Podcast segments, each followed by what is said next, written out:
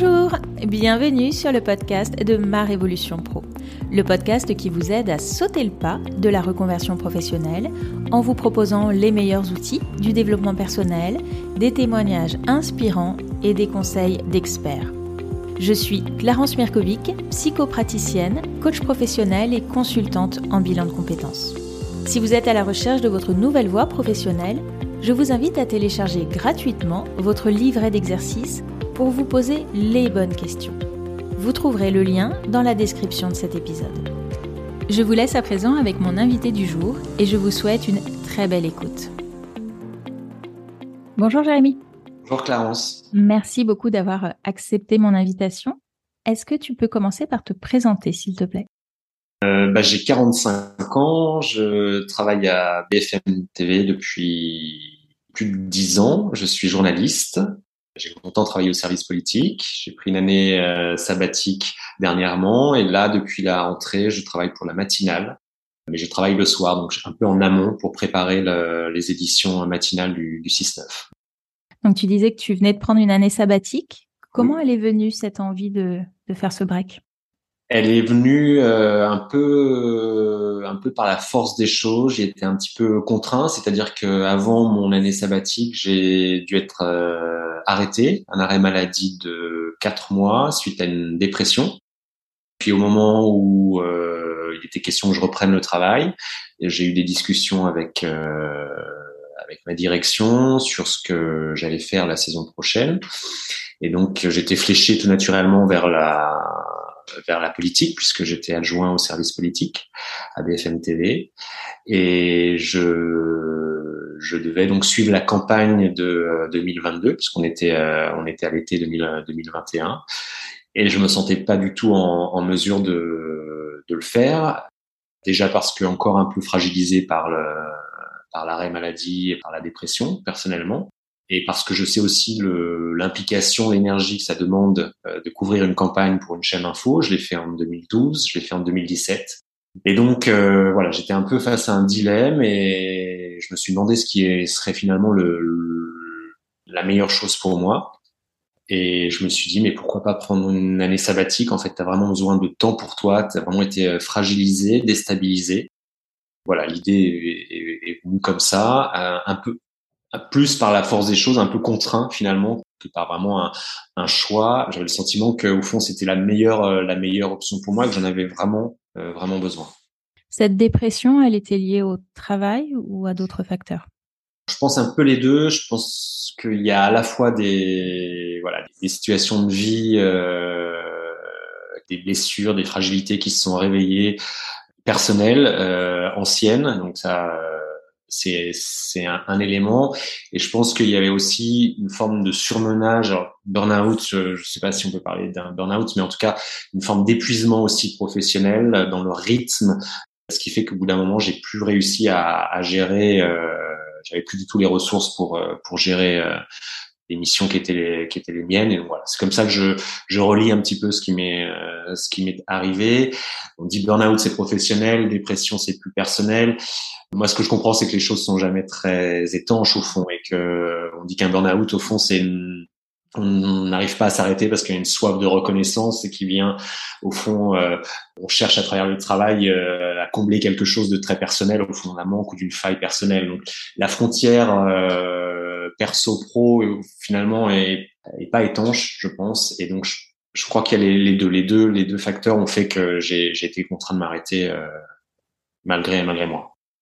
Tu avais déjà pensé à cette année sabbatique? C'était quelque chose auquel tu rêvais?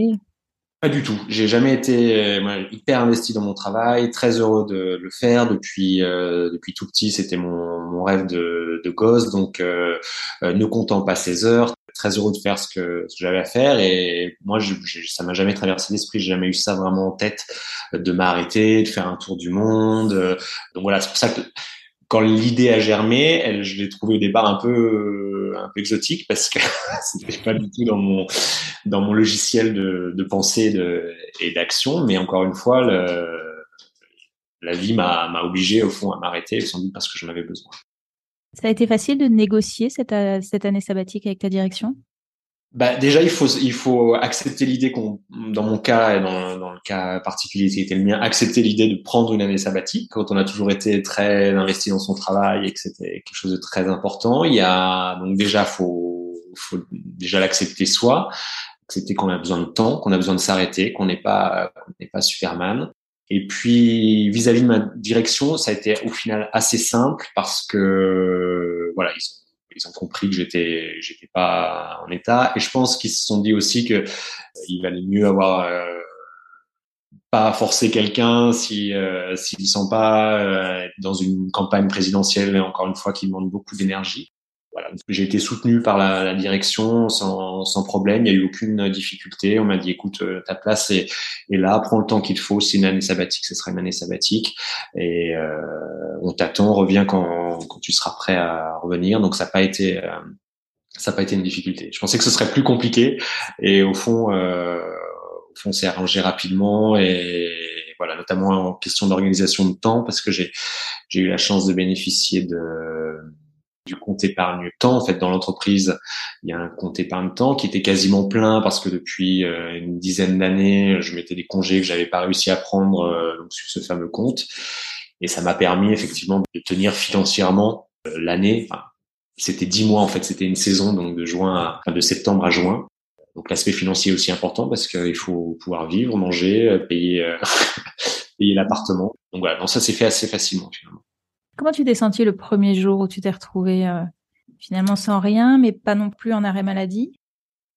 Ça s'est fait progressivement parce que au fond j'étais déjà arrêté, donc il n'y a pas eu une, euh, on va dire un, un arrêt brutal ou du jour au lendemain plus rien. Au fond, l'arrêt brutal, ça a été le premier jour de, la dépression et le jour où j'ai pas réussi du tout à, à, me mettre debout et à sortir euh, et à sortir du, du lit. Là, c'était là, c'était extrêmement brutal, évidemment.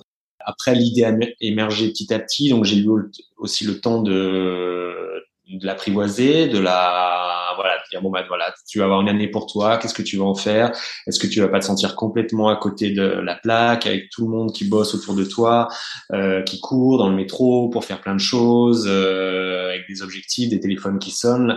J'avais aussi en tête que ça, ça allait être un changement assez radical de, de rythme et de vie, mais encore une fois, le fait qu'il y ait eu ce sas entre guillemets de médical, on va dire avant, a fait que les choses se sont fait, se sont faites un peu progressivement.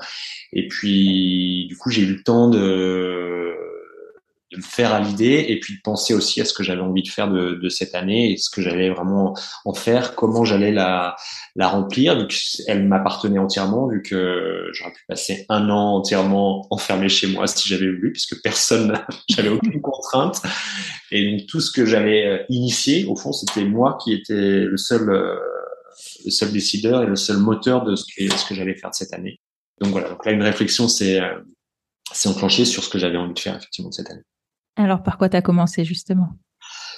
Ben, J'ai commencé par le Compostelle. Je suis parti, j'ai marché euh, un mois et demi. Euh, là aussi, ça s'est un petit peu imposé à moi parce que dans les moments les plus les plus difficiles, euh, qui dans les mois qui ont précédé, les rares les rares moments d'apaisement que j'arrivais à trouver, nerveusement, émotionnellement, physiquement même, c'était en marchant, en marchant dans la nature. Et donc voilà, et en discutant avec une amie qui avait fait le qui avait fait le, le pèlerinage, euh, je me suis dit bah c'est un super projet, je pense que ça me ferait beaucoup de bien.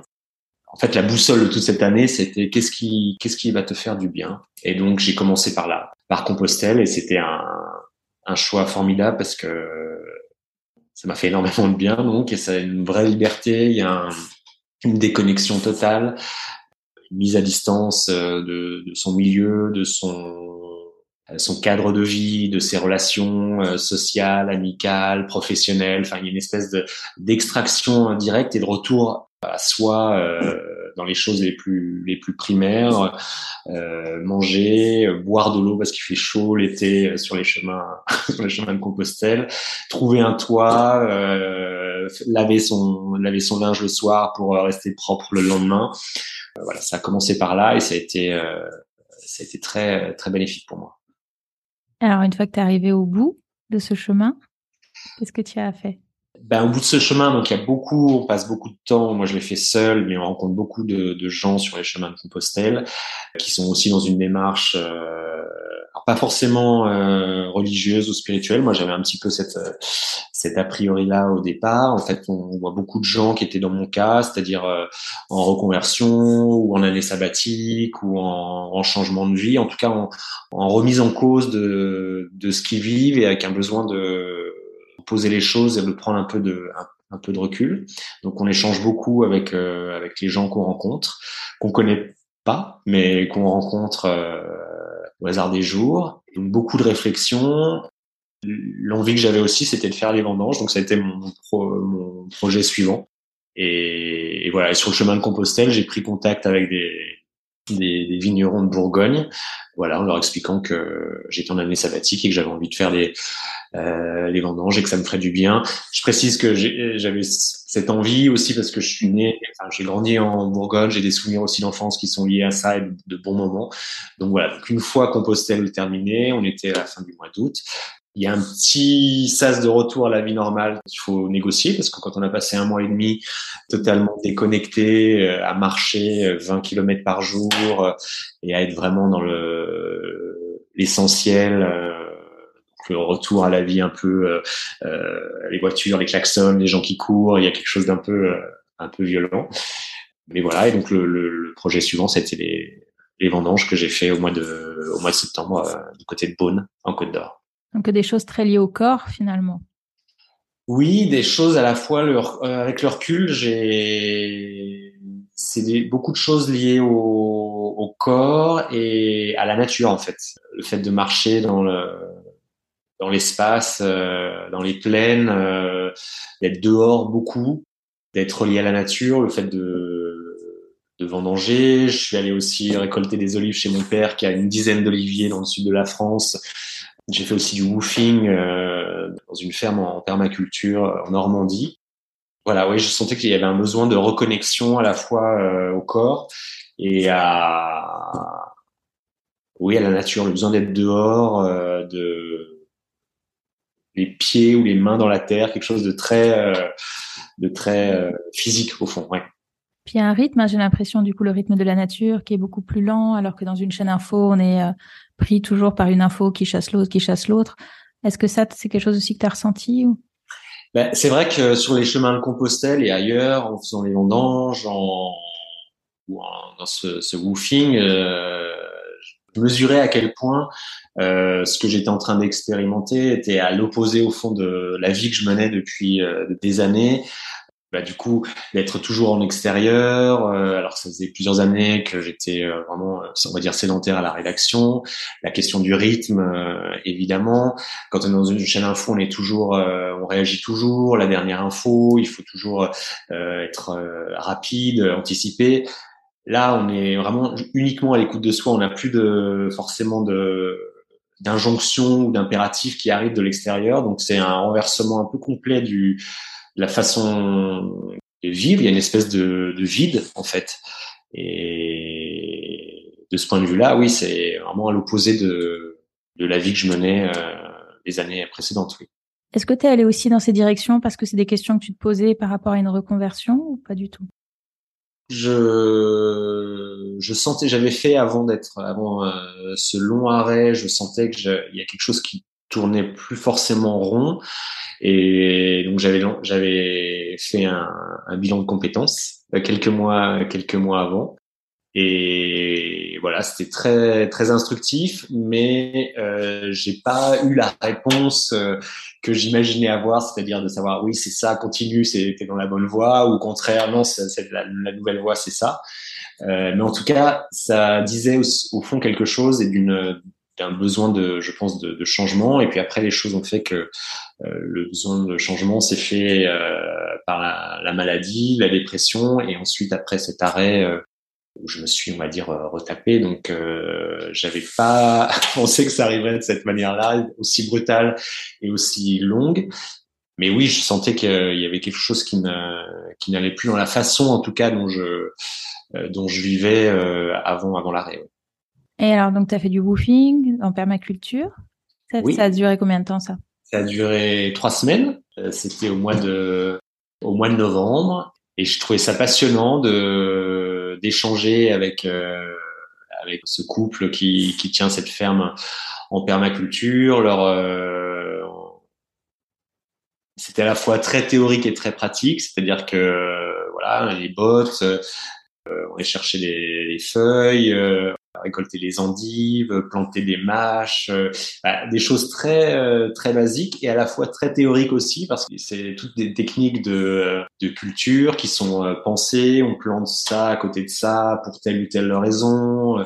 voilà, ça a été pour moi très très apaisant de se retrouver dans ce jardin en silence, euh, avec les, mains dans la terre, euh, avec le, on oublie le temps qui passe. Euh, c'était très apaisant et très instructif. J'ai appris beaucoup de beaucoup de choses. On m'a expliqué énormément de choses. Et puis les échanges aussi sur. j'ai lu du coup, j'ai découvert Pierre Rabhi, des lectures de Pierre Rabhi sur la sobriété, sur voilà, sur tout le mouvement, on va dire un peu de la permaculture, qui était vraiment une découverte pour moi, mais qui était assez formidable. En fait, pendant toute cette période, je me demandais le, fond de ma le fond de ma réflexion était de savoir si j'avais toujours envie d'être euh, journaliste ou en tout cas de faire cette cette profession-là, euh, avec le sentiment que j'étais j'étais arrivé peut-être à un bout euh, fin de cycle. Donc c'est vrai que c'était un peu le fil rouge et donc j'ai suivi mes mes envies et jusqu'au bout je savais pas si j'allais vraiment reprendre ou, ou pas il y avait un, un point d'interrogation. Ensuite, j'ai continué euh, beaucoup de travail personnel aussi euh, en termes de thérapie, et puis la méditation aussi. Donc j'ai eu, euh, voilà, j'ai fait plusieurs retraites en, en méditation, une dans un centre bouddhiste moi, j'avais aucune aucune notion. C'était une, pure découverte pour moi. Euh, j'ai fait une autre retraite qui n'était pas du tout dans un centre religieux euh, laïque, mais un peu sur des voilà des techniques de respiration, de méditation, de recentrage euh, qu'on peut retrouver dans certaines certaines thérapies. Donc voilà. Donc là aussi, ça a été une grande une grande ouverture d'esprit et de d'apprentissage d'autres d'autres choses. Et là aussi relié au fond alors moins à la nature, mais aussi au corps, à la façon de, de se recentrer, de se ressourcer, de retrouver euh, une espèce de, de, calme intérieur et de revenir au fond à, euh, à soi. Donc dans les mois qui, qui ont suivi, euh, voilà, beaucoup de travail personnel et de, ouais, de méditation. Ce qui est, ce qui est formidable, c'est d'avoir du autant de temps. J'avoue que c'est une chance, euh, une chance incroyable et on va vraiment à son rythme. Moi, j'ai passé dix mois vraiment à être à l'écoute de moi, de ce qui, ce qui résonnait en moi et ce dont j'avais envie. Donc il y, avait, a tout ce que je viens de te dire, mais il y a aussi beaucoup de lectures. J'ai lu beaucoup de choses euh, différentes euh, qui m'ont fait beaucoup de bien. J'ai beaucoup nagé aussi. Voilà. Et puis j'ai vu, euh, j'ai continué à avoir des, proches, des amis, euh, avec le sentiment d'avoir jamais à regarder sa montre.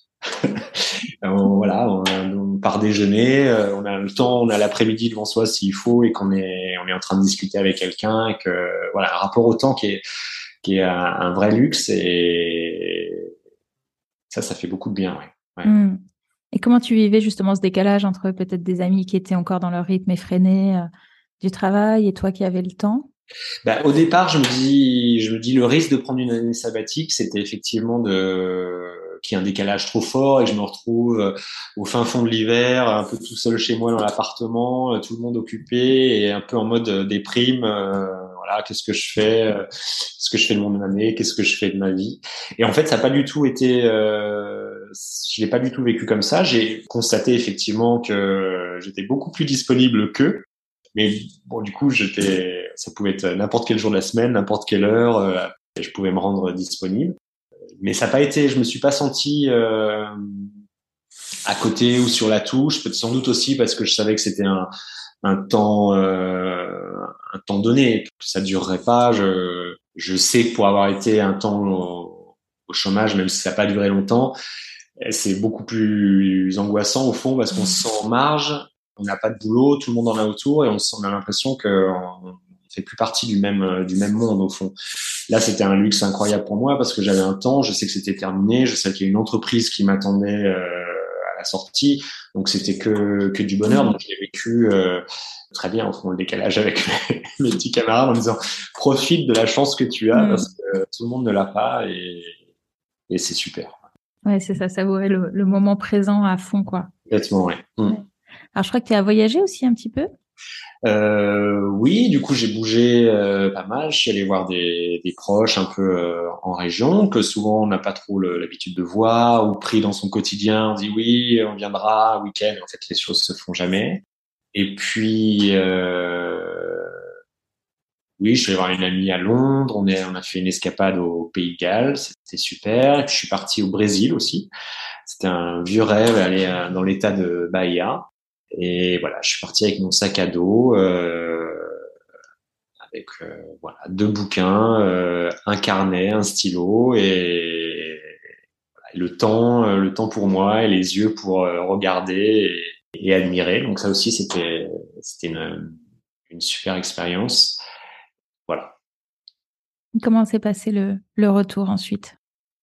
Euh, le retour, c'est assez bien passé. C'est-à-dire qu'arrive un moment, plus on approche de la fin, plus il y a une forme de compte à rebours où on projette plus vraiment de choses parce qu'on sent que c'est c'est fini. Donc, euh, arrivé à un moment, à la toute fin, alors s'il y avait eu encore six mois, j'aurais projeté sur six mois, j'avais encore de la marge, et encore plein de choses à faire. Mais quand on arrive vraiment au bout, au fond, moi j'avais hâte presque de, de remonter sur le cheval, entre guillemets, et de reprendre euh, bah, le cours de, mon, activité professionnelle parce que je sais que c'est c'était la fin était donnée, que j'avais envie d'être dans quelque chose de nouveau qui démarre et pas dans quelque chose qui, qui s'achève.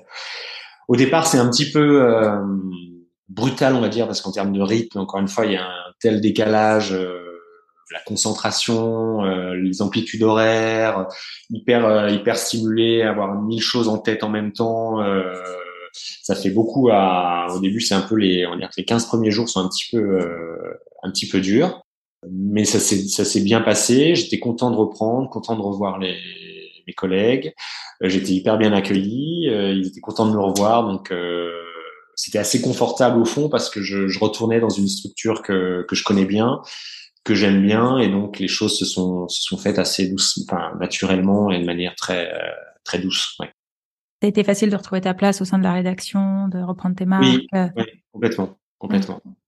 Tu aurais pu reprendre le même poste qu'avant ou c'est toi qui as demandé à changer? Non, j'ai demandé à changer. C'est vrai que dans toute ma réflexion sur qu'est-ce que je fais après, euh, j'ai pas eu de révélation. J'ai pas voulu devenir permaculteur euh, à temps plein. J'ai pas euh, voulu devenir euh, prof de méditation, de yoga ou même vigneron. Et donc, au fond, je me suis dit, non, tu as toujours ce, ce, goût en toi pour, euh, pour l'info, pour le, cette forme de curiosité, de savoir ce qui se passe, euh, euh de comprendre ce qui se passe. Donc, euh, j'y suis revenu assez naturellement. Après, c'est vrai que j'avais pas du tout envie de revenir là où je m'étais arrêté et j'avais besoin de, de faire autre chose, toujours dans le même métier, mais autre chose. Donc là, il y a des discussions qui sont qui sont engagées. Et c'est comme ça que je suis. Euh, on m'a proposé donc de m'occuper de la matinale. Donc il y a un rythme de vie un peu différent parce que moi je travaille le soir maintenant en amont pour le lendemain. Donc c'est un, une gymnastique différente. C'est la matinale donc c'est c'est multithématique on va dire. Alors qu'avant j'étais au service politique donc on est c'était beaucoup plus anglais, beaucoup plus ciblé. Donc ça, ça a l'air de rien comme ça peut-être vu de l'extérieur, mais à, à vivre c'est un changement euh, assez net euh, en termes de matière, en termes de gymnastique intellectuelle pour euh, euh préparer euh, des tranches d'infos euh, en matinale, en termes de rythme de vie, le fait aussi que le fait d'être en amont, je travaille avec pour le lendemain, donc il y a une forme de de délai au fond entre ce qu'on fait ou il faut anticiper pour le lendemain mais on n'est plus dans la réaction forcément de l'immédiateté du voilà quand on est tout de suite sur la sur la balle donc il y a, il y a beaucoup d'éléments qui font que c'est un exercice différent pour moi et je m'y retrouve euh, très bien. Ouais. Mmh. Qu'est-ce qu'elle t'a apporté euh, cette année sabbatique? Elle m'a beaucoup aidé. Elle m'a aidé à, à retrouver un équilibre, je pense clairement, entre euh, vie, vie privée et vie euh, et vie professionnelle au fond. Je pense qu'avant cette coupure, euh, la vie professionnelle était trop trop envahissante pour moi, avait pris sans doute trop d'espace, pas uniquement dans le, temps consacré, dans le temps consacré évidemment, mais aussi euh, d'un point de vue peut-être plus euh, d'investissement personnel, euh, symbolique. Euh, voilà, peut-être je mettais trop de choses dans ce dans ce domaine de vie, on va dire, au détriment de beaucoup d'autres.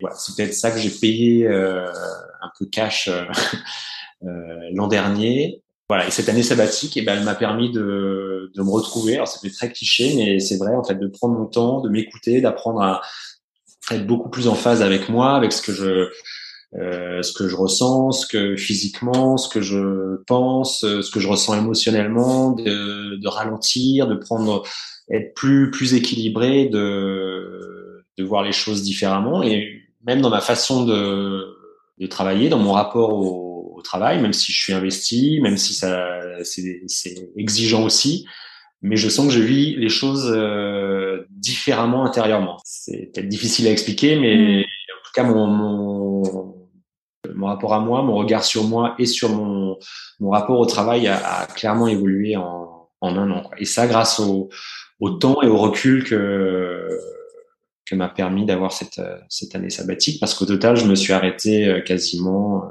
quasiment 15 mois. C'est vrai que ça fait une grosse, grosse... Grosse coupure. Ça veut dire que tu nourris plus aujourd'hui ta vie personnelle d'autres choses? Oui, c'est-à-dire que je, euh, maintenant j'ai j'ai le sentiment que j'ai deux vies au fond. J'ai une vie euh, professionnelle qui, euh, qui est importante pour moi, qui, qui, me plaît, qui me prend du temps, clairement. Mais j'ai aussi des, des centres d'intérêt que je cultive. C'est pas que j'avais pas de centre d'intérêt avant, mais ils étaient un peu occultés par le par la dimension professionnelle. Là, j'ai euh, j'ai des projets perso, euh, euh, faire des choses à côté, continuer à m'enrichir sur d'autres thématiques qui me sont qui me sont propres, qui m'intéressent particulièrement et qui sont pas forcément liées à, à mon activité professionnelle. Voilà, j'arrive beaucoup plus à, à, faire la à faire la, la, part des choses entre les deux. Ouais. Comment tu, tu envisages la suite? Est-ce que tu reprojettes une année sabbatique dans dix ans? Oh, pour l'instant, j'ai pas de, j'ai pas de projet sur 10 ans, de plan de carrière.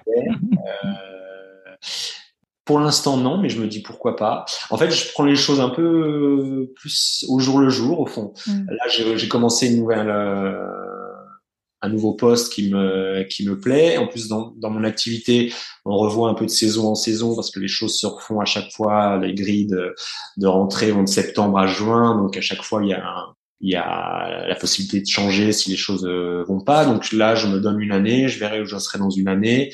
Peut-être ça me plaira toujours dans dans un an. Peut-être euh, j'en aurai marre ou j'aurai envie d'autre chose. Ou je me je me projette pas du tout. Enfin, je me projette toujours dans la même entreprise et dans le même euh, on va dire dans le même secteur d'activité.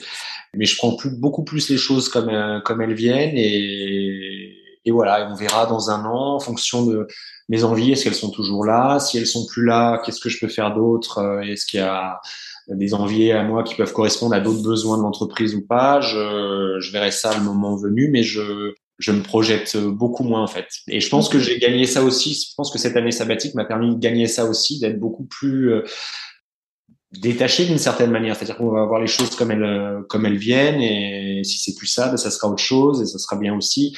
D'être moins peut-être arc-bouté sur, euh, euh, sur le poste et il faut y arriver absolument et tenir coûte que coûte et, et voilà, je pense que je j'intègre plus les aussi les dimensions de de bien-être et de de plaisir. Et voilà, pour l'instant, j'ai retrouvé du bien-être et du plaisir au travail, euh, chose que j'avais perdue euh, dans les mois qui ont précédé l'arrêt.